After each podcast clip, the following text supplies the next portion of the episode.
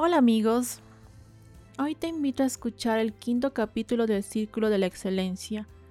Soy Raquel Casas, soy coach y autora del libro Sal de la Matrix con herramientas de coaching. Conviértete en un ser extraordinario.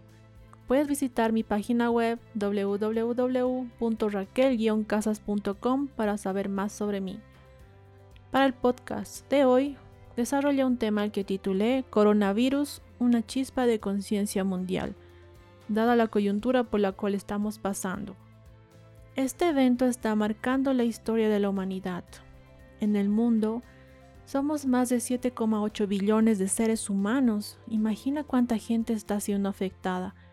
Hoy tú vas a crear una nueva conciencia y serás un agente de cambio. Una chispa que va a generar conciencia y liderazgo. El mundo requiere líderes que sean conscientes y puedan ayudar a los demás a elevar su conciencia. Será la única forma en la cual pasaremos de este estado a otro superior. Definitivamente no seremos los mismos después de esto. Es así que te daré herramientas de coaching para afrontar esta situación. Para empezar, definamos qué es la conciencia. La conciencia es darte cuenta que todo lo que tú piensas, sientes y haces está causando un efecto en ti y en tu entorno. Estamos atravesando un punto de inflexión en la historia. Has dejado de hacer todo lo que estabas haciendo. Este respiro te ayudará a pasar más tiempo con tu familia y dedicarlo a ti mismo, la persona más importante en este momento. ¿Qué otra mejor compañía que la tuya misma y la de tus seres queridos alrededor? Es necesario que tomemos conciencia para evitar que el caos del entorno nos afecte y a todos al mismo tiempo. El coaching para mí es tomar conciencia, agregar acción, lo cual tiene como resultado una nueva realidad. Gracias a la PNL o programación neurolingüística, una herramienta del coaching, cualquier persona puede alcanzar niveles superiores de conciencia rápidamente. Uno de sus principios dice, el cuerpo y la mente forman parte del mismo sistema. Esto significa que el cuerpo y la mente están relacionados directamente. Lo que pensamos y sentimos afecta a nuestro cuerpo. Sé que estamos vulnerables, ya que los medios de comunicación y las redes sociales nos están bombardeando del virus del miedo. ¿Qué podemos hacer entonces? Te sugiero lo siguiente te voy a dar tres acciones para afrontar esta situación. Número uno, deja de ver la televisión. Deja los pensamientos tóxicos. La televisión es el principal propagador de información de noticias fatales que perturban nuestra mente. Somos conscientes sobre esta pandemia, sin embargo, el mantener tu enfoque solo en noticias catastróficas afectará tu mente y sin siquiera saberlo ya te pondrá susceptible a sentirte enfermo. Esta mañana vi el video de un taxista en Quito, Ecuador, que estaba desesperado porque pensaba que tenía el coronavirus. Según él tenía todos los síntomas. Cuando obtuvo sus exámenes, resultó que no era así, tenía otro padecimiento. Imagina que la televisión mostrara en su mayoría noticias sobre cómo la gente se está sanando. Sería al menos 10% de todo lo que muestran. Por tanto, deja de ver toda la televisión. Porque una vez que la aprendes, tu mente está empezando a recrear esos escenarios, incluso los síntomas. Si quieres buscar información específica, aprende a buscar en Internet temas específicos que te van a informar de verdad. Puedes buscar cómo generar hábitos de limpieza, hábitos de alimentación u otros que te interesen para mantener tu mente en lo que quieres y no en el caos. Otra acción que puedes tomar es obtener educación sobre nutrición y cambiar hábitos alimenticios.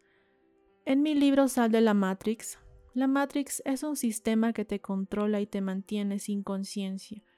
No tienes un propósito de vida y vives en un estado de letargo sin saber a dónde vas. Voy a contarte un poco sobre mí. Hace cinco años yo estaba en ese lugar.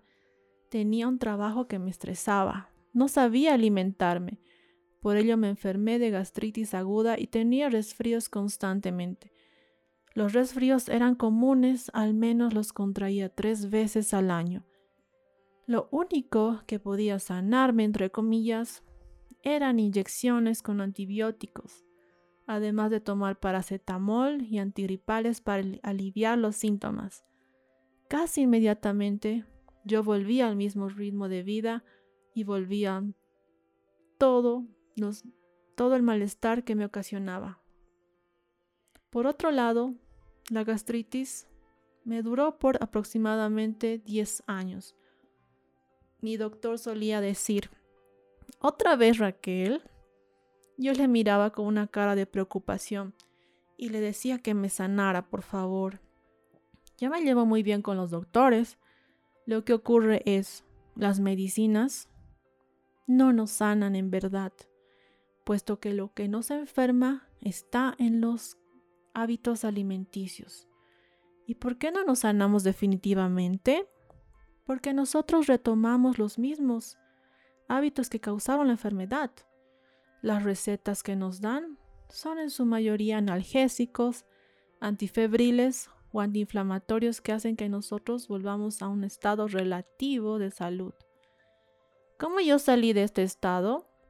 Aparecieron en mi camino cursos sobre nutrición alcalina y medicina ayurveda. Es importante que sepamos que los alimentos que consumimos afectan a nuestro organismo. Hoy ya no me resfrío y no tengo ningún signo de gastritis.